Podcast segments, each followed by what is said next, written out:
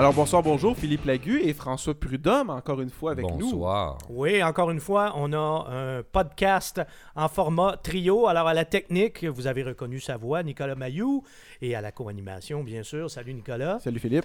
Et François, aujourd'hui, qui va nous parler du Chevrolet Equinox. Yes, sir. Hein? Alors là, on est dans une catégorie vraiment très populaire. Parce qu'au Québec, ça c'est important de le dire, là, il se vend désormais plus de camionnettes que de véhicules automobiles. Et évidemment, le- un des, des types de véhicules les plus prisés des consommateurs, ce sont bien sûr les VUS, les véhicules utilitaires sport. Et on en a de tous les prix et de tous les formats. hein. Il y en a des très luxueux, il y en a des très abordables. Il y en a des gros, il y en a des petits. Et ben c'est ça, on est rendu un peu comme euh, les euh, Il y pizzas. en a des fins pour les fous. on a des small, des médiums, des larges. Et la catégorie des VUS compacts, il n'y a pas si longtemps, c'était encore les plus petits qu'on avait sur le marché, mais là maintenant, on a même des VUS sous-compacts, comme euh, le Honda HRV par exemple, ou euh, le Mazda CX3, ou du côté de Chevrolet, justement, on a le, le Trax, qui est un petit... euh, un petit Chevrolet d'origine coréenne. Mais là, aujourd'hui, on parle de l'Equinox. Alors, l'Equinox qui est une coche plus haut, donc un peu plus gros. Chevrolet Equinox qui est l'adversaire avoué des Toyota RAV4, Honda CRV, Subaru Forester, Chevrolet euh, Ford Escape. Alors vous voyez vraiment là, où est-ce qu'on qu'on se situe là, dans cette catégorie de véhicules. Et l'Equinox, ben, mine de rien, en est déjà euh, à sa troisième génération parce qu'en 2018, on vient tout juste de le renouveler. Donc, nouvelle carrosserie, nouveau châssis, nouveau moteur. On est vraiment reparti d'une feuille blanche, pratiquement. Et euh, sur le plan esthétique, on peut quand même dire qu'il y a une continuité, à tout le moins avec la génération euh, précédente. Là. On n'est pas trop déstabilisé quand on regarde ça. Ça ressemble bel et bien à un, à un Equinox. François, t'aimes, t'aimes pas? J'ai trouvé le design un petit peu anonyme.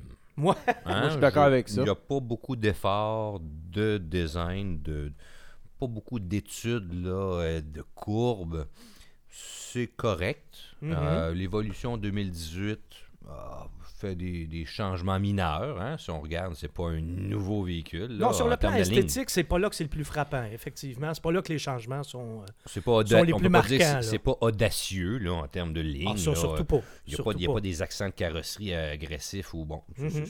Ni spectaculaire. Non, donc c'est un petit peu anonyme quant à moi comme design. Bon, euh, si on regarde le verre à moitié vide, effectivement, on va lui reprocher d'avoir une carrosserie euh, un petit peu peut-être euh, un petit peu trop générique, un petit peu banale. Si on regarde le verre à moitié plein, par contre, on peut pas dire que c'est laid non plus. Non, c'est pas Hein, laid. quand même, là. Puis ils améliorent là, les accents chromés aux bonnes places. Là, bon. Mais je trouve, je trouve que ça commence peut-être un peu à dater comme design. J'ai l'impression. En tout cas, ça me fait penser quand même à des vieux modèles des, des fins des années 90. Et pourtant, c'est un tout nouveau modèle. Oui, mais Oui, mais Là, euh, Nicolas a raison, parce que c'est une évolution, pas une révolution. Ils n'ont pas reparti de zéro. Là. euh, sur le plan esthétique, non. Sur le plan technique, oui, ça, on va y revenir. Là. encore là, ça aussi. Mais là, il faut quand même dire une chose aussi. là. Trouvez-moi un VUS dans cette catégorie-là qui est beau.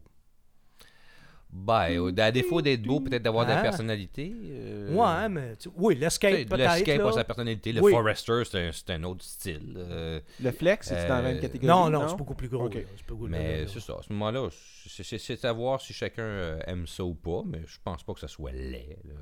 Ouais, c'est mais- simplement qu'on fait pas un, un- un- un statement. là. Tu sais, Non, on non, ça, un- effectivement. Ça, je suis d'accord, je suis d'accord avec toi. On se démarque pas du tout, du tout. tu T'arrives sais. pas là, dans- de- devant un groupe, puis il n'y a pas de wow là, quand t'arrives avec Non, mais quand je regarde un Mazda CX-5, quand je regarde un Toyota RAV4, quand je regarde un Forester ou quand je regarde un CRV, j'ai pas beaucoup d'émotions non plus.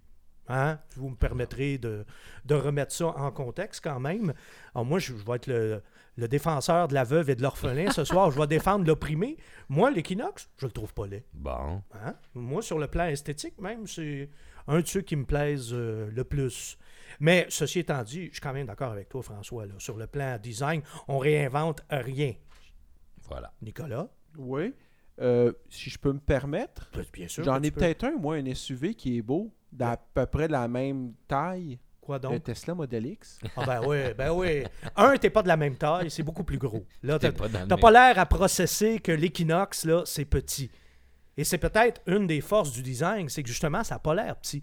Oui, ça c'est Ça tu vois, de- c'est- C'est tu vois, relativement ils l'ont même- à moitié ouais. plein, ils ont réussi. Oui, oui. Puis Ça a ils- gros. ils l'ont même rapetissé par rapport à l'ancien en plus. Alors, euh, Oui, tout à fait. de ce côté-là. C'est. Puis l'autre chose, écoute, euh, ton modèle X, là, c'est bien beau, là, mais c'est. C'est euh, 200 000 pièces de plus. C'est à peu près ça. Hein? Alors, euh, fin de la parenthèse. Merci beaucoup. Alors, voilà pour le volet esthétique euh, du Chevrolet Equinox. Là, on était dans le côté un peu plus superficiel des choses, dans le côté un peu plus subjectif aussi, parce que les goûts, ça se discute, évidemment. On pourrait passer toute la soirée là-dessus. Là, le plus important, là, hein, comme on disait à l'époque de la- l'ancienne publicité, Where is the beef? Ça a l'air de quoi à l'intérieur? Ben, à l'intérieur, on parle euh, d'un véhicule. Moi, le, le- le premier mot qui m'est venu, c'est confortable. En général, c'est un, c'est un véhicule qui, qui- qui accommode bien. euh, donc, euh, il y a de l'espace. Ouais. Et c'est. Oh, les- Puis ça, l'espace là, dans l'Equinox, vrai- vraiment, oui, il en, c'est- il en c'est- manque c'est pas. Là. assez gros. Là. Ouais. On parle d'un véhicule qui est généreux à ce niveau-là. Largeur, hauteur, euh, on ne cherche pas l'espace à ce niveau-là. Comme la plupart des VUS compacts de toute façon. hein. Tous ceux qu'on a énumérés tantôt, là, c'est des véhicules de toute façon qui ont tous grossi au fil des années. Ils sont rendus quand même assez, euh, assez, Assez spacieux. Oui, c'est ça. Puis, euh, c'est ça, en termes de- de- de- d'organisation spatiale, tout ça, ça fonctionne bien. Puis, euh, Ergonomie. l'ergonomie, tout ça, c'est quelque chose qui, qui, euh, moi, je dirais que c'est ça, c'est organisé plus euh, orienté vers le confort plus que vers la performance. Donc, Mais confort même dans le design aussi. Là, parce conf- que Oui, tout à fait. C'est- bien fait. tableau de bord, etc., c'est ça- agréable. oui. euh, c'est, euh, les commandes, c'est assez intuitif. Ça fonctionne bien. Oui, moi, je, ça me plaît. Moi, j'aime beaucoup, en fait, les habitacles de GM, là, de plus en plus. Je pensais pas dire ça un jour, d'ailleurs, euh, quand j'ai les- commencé les- ma carrière les, il y a sièges- 25 Les ans. sièges sont très confortables. Donc, Ouais. euh, ça, c'est un accueil. là, on s'assoit, puis on, on prend place, là, puis on, on trouve assez rapidement sa Bon. position de conduite, puis on est bien assis pour faire de la route. là. Bon, et là, j'ai euh, mon. On le sait que tu as une grande expertise aussi côté euh, technique, côté technologique, plutôt côté informatique. Comment as-tu aimé le système d'infodivertissement dans ce véhicule? Ben, c'est un système qui fonctionne bien. euh, je dirais que c'est dans la moyenne. Euh, L'interface est meilleure que d'autres pour euh, faire fonctionner le tout. Mhm. Euh, puis, euh, j'ai pas eu de problème comme tel à me brancher là, les téléphones et faire les échanges avec ça. Ben moi, contrairement à toi, je suis un techno idiot et je l'assume et je le revendique haut et fort. Et je les aime, moi, les, les interfaces multimédia de, de GM, à l'exception, bien sûr, de ceux de Cadillac. Là. Le Q, ça, c'est. Ça, c'est à part. Ouais, c'est pas mon ami, ça. Même pas, pas du tout. Mais celui de Chevrolet, je le trouve euh, convivial, je le trouve euh, facile à utiliser.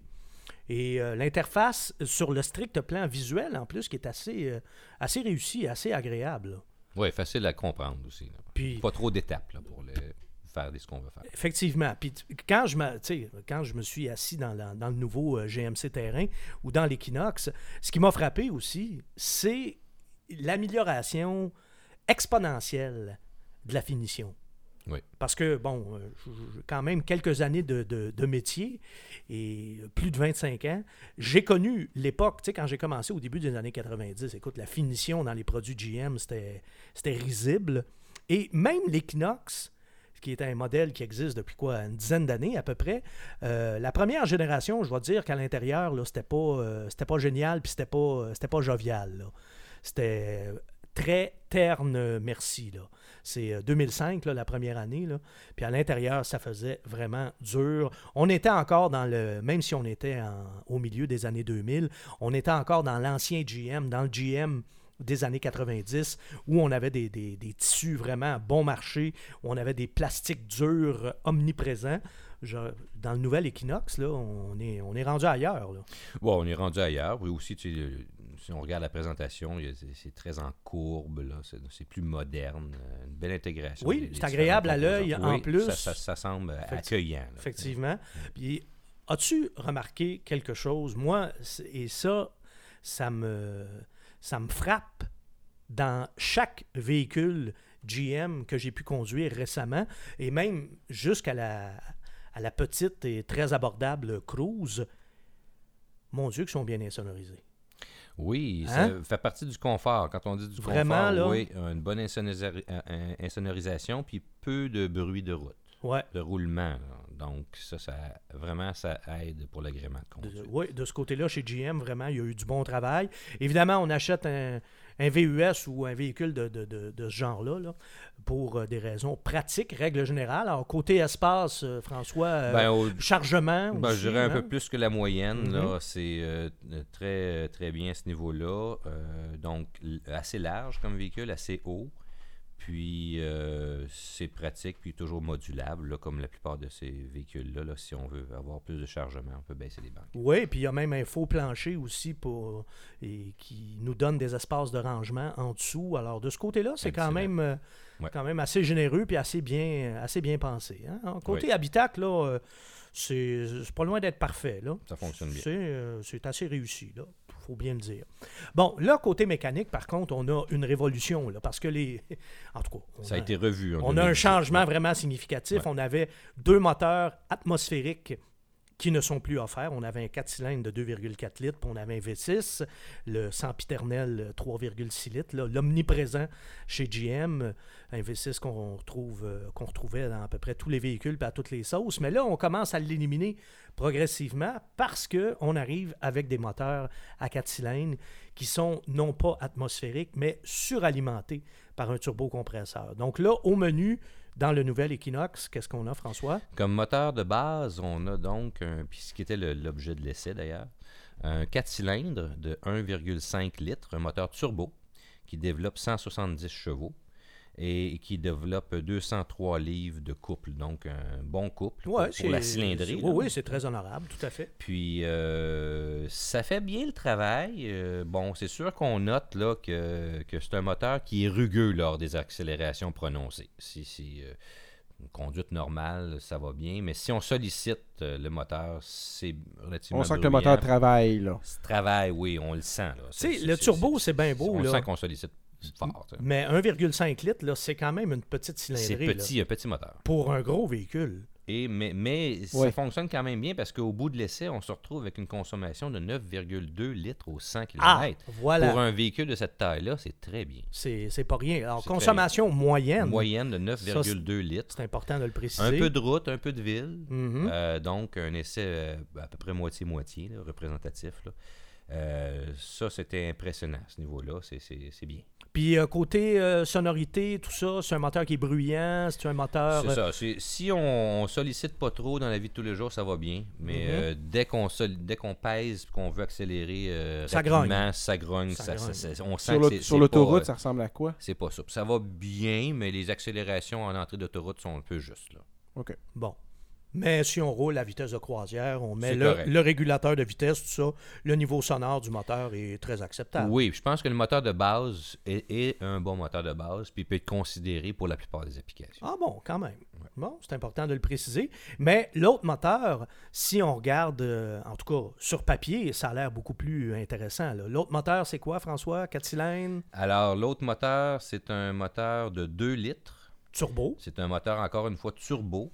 Mais à ce moment-là, euh, la puissance est augmentée à 252 chevaux. Bon, là, là, on jase. Là, c'est une grosse différence là, par rapport au moteur de base. Et 260 livres de couple. Oui, tout à fait. Bon, puis c'est important de préciser aussi qu'il y a une troisième motorisation qui est offerte, hein, GM qui sort un petit peu des sentiers battus dans Pour cette pour l'économie d'énergie, ouais. Un diesel, alors euh, 4 cylindres, 1,6 litres, turbo diesel, 136 chevaux, mais 236 livres de couple. Oui, c'est ça qui est important. Ce qui le positionne là, euh, entre les deux, là, entre le moteur de base et euh, le moteur euh, plus puissant. Donc, de ce côté-là, c'est pas inintéressant non plus. Mais celui que toi, tu as pu conduire, donc c'est le 1,5 euh, 1,5 litres Voilà. turbo. Bon, alors un bilan qui est somme toute pas mauvais Oui. pour euh, ce moteur-là. Ben, une mécanique qui, euh, dans le fond, fait le travail puis permet euh, une économie d'essence intéressante. Bon, mais quand même, toi, François, tu es un père de famille, tu as trois enfants.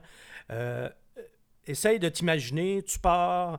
euh, bon, tes enfants sont grands aujourd'hui, mais imagine-les plus jeunes. Là. Tu pars en vacances avec les trois enfants et euh, madame, et le véhicule est chargé. Et c'est là qu'on passe aux 2 litres. Tu y vas pas. Bonne réponse! Tu y vas pas en vacances. Alors- Bon, voilà. OK. Alors, c'est sûr que passagers et bagages, on sent la, la charge. Bon, OK. Alors voilà pour euh, le côté mécanique. Transmission, ça se passe très très bien de ce côté-là. Transmission, vitesse, transmission, c'est la grande déception du véhicule. Ah, Oh, Ah, ben là, tu Alors, m'étonnes. on parle d'une transmission euh, qui pas une qui- 3 vitesses. Là. non, non. c'est juste on n'est pas en 1978. Là. Ben, c'est pas le nombre de vitesses, on parle d'une transmission automatique à 6 vitesses. À six rapports, le ouais. comportement de la transmission est problématique. Ah, Euh, ce n'est pas sans faille. bon. C'est sûr que sur une accélération simple, les, trans- les, les rapports se passent en douceur, mais c'est assez facile de prendre cette boîte-là en défaut. là. On a l'impression que. Exemple? Exemple, euh, on ralentit un peu et on repart euh, après avoir freiné sans s'arrêter. Là, on ça va cogner. Donc, euh, Ah. une boîte qui cogne Ah, ouais, en qui 2018. donne des coups. Je me regrette en Oh. 2000. J'ai l'impression d'être des années 90. Ouais, ouais, tout à fait. Tout à fait. Euh, un autre élément, euh, parfois on est pressé, on enfonce le, pied, ben ça prend une seconde ou deux à avoir une réaction. là. Il y, a- il y a un meeting des engrenages, là, savoir qui va aller au bat. là. Alors là, c'est long. C'est long. C'est moi, je trouve que c'est pas acceptable en 2018. Ça, on a l'impression que c'est une vieille transmission. Euh, sans, Ah. co- sans connaître les détails techniques, euh, la transmission n'est pas à la hauteur du reste de la mécanique. Ben, J'étais pas loin, moi, avec mon 3 vitesses. Ouais, finalement. là, ouais, là, bon, Ouais. quand même. Mais ceci étant dit, tu as vu ma surprise euh, quand tu m'as dit ça, parce que moi, chez GM, règle générale, j'aime beaucoup les boîtes euh, de vitesse. Chez General Motors, règle générale, c'est des, bonnes boîtes euh, qui justement passent euh, les vitesses euh, tout en douceur, c'est assez fluide et tout et tout. Donc, déception quand même. Déception à ce niveau-là. irritant même, je dirais, Irritant, de ce côté-là. justement, du fait que GM en fait des bonnes boîtes, Ouais, ouais, ouais, ouais. on s'attend pas à ça. Et puis en 2018, ben, on se dit, euh, c'est rendu important, euh, on devrait plus avoir ces faiblesses-là. Mais là, c'est la première année d'un nouveau modèle aussi. Alors souvent, ce qui arrive, c'est que, bon, l'année suivante ou euh, au fil des années, on peaufine, on améliore ces Ben, choses-là. parfois, dans les nouveaux modèles, ça peut être réglé par une, une mise à jour de logiciel. euh, ça- ça- tout est possible. Et voilà. Bon, alors, fin du volet mécanique. Euh, conduire un, un Equinox, est-ce une expérience agréable? Ben, à ma grande surprise, j'ai aimé ça. J'ai trouvé que ça allait bien. Euh, j'ai trouvé qu'au niveau de la suspension, on avait un équilibre entre la tenue de route et le confort. Donc, euh, euh, j'ai pas senti une direction trop molle, puis en même temps, j'ai pas senti une suspension trop ferme. Euh, ce qui, est- qui rend le tout agréable. Donc, on a un certain confort, puis en même temps, on a une bonne tenue de route. Bon, c'est pas une voiture sport, c'est un, un VUS, là. mais euh, sauf quand la route est vraiment dégradée, où là, on sent que la suspension est dépassée. ça- qu'on a l'impression que le, le, le- le- le véhicule est lourd. Pas beaucoup de non, pas beaucoup de Pas de- tangage, pas de roulis trop de roulis en virage. Bon. Donc, euh, ça, c'est important de le c'est préciser. bien ça. Parce que quand même, euh, cette année, ben, enfin l'année dernière, tu as pu conduire à peu près tous les VUS de cette catégorie-là. Tu as conduit le RAV4, tu as conduit euh, le CRV, tu as conduit le Forester. Donc, tu as quand même des, des- des bons points de référence. Tu as Et conduit c'est- le à ce niveau-là, CX5. c'est- bien. Quelqu'un, pour quelqu'un qui, qui met l'accent sur le confort, je pense que l'Equinox est un, choix là, intéressant. Un choix à qui- qu'il faut- considérer. qu'il faut considérer. Bon. Oui. Et ce qui m'amène à la question, justement, est-ce qu'on achète ou pas? Là, c'est sûr que est-ce qu'on ach- moi j'achèterais pas personnellement. Moi, je, je- je la, la- la- transmission m'a déçu suffisamment pour dire c'est un irritant pour moi majeur. dans Majeur, mon cas, donc je toi, trouve ça important. non, non. OK. Je, je- je me dis qu'est-ce pourquoi, tu sais? Mais euh, bon. Pour le reste, On ne conduit pas ça comme une voiture sport. Mhm. Donc, euh, ça n'empêche pas que ça faut considérer le modèle parce qu'il y a de la place, c'est confortable.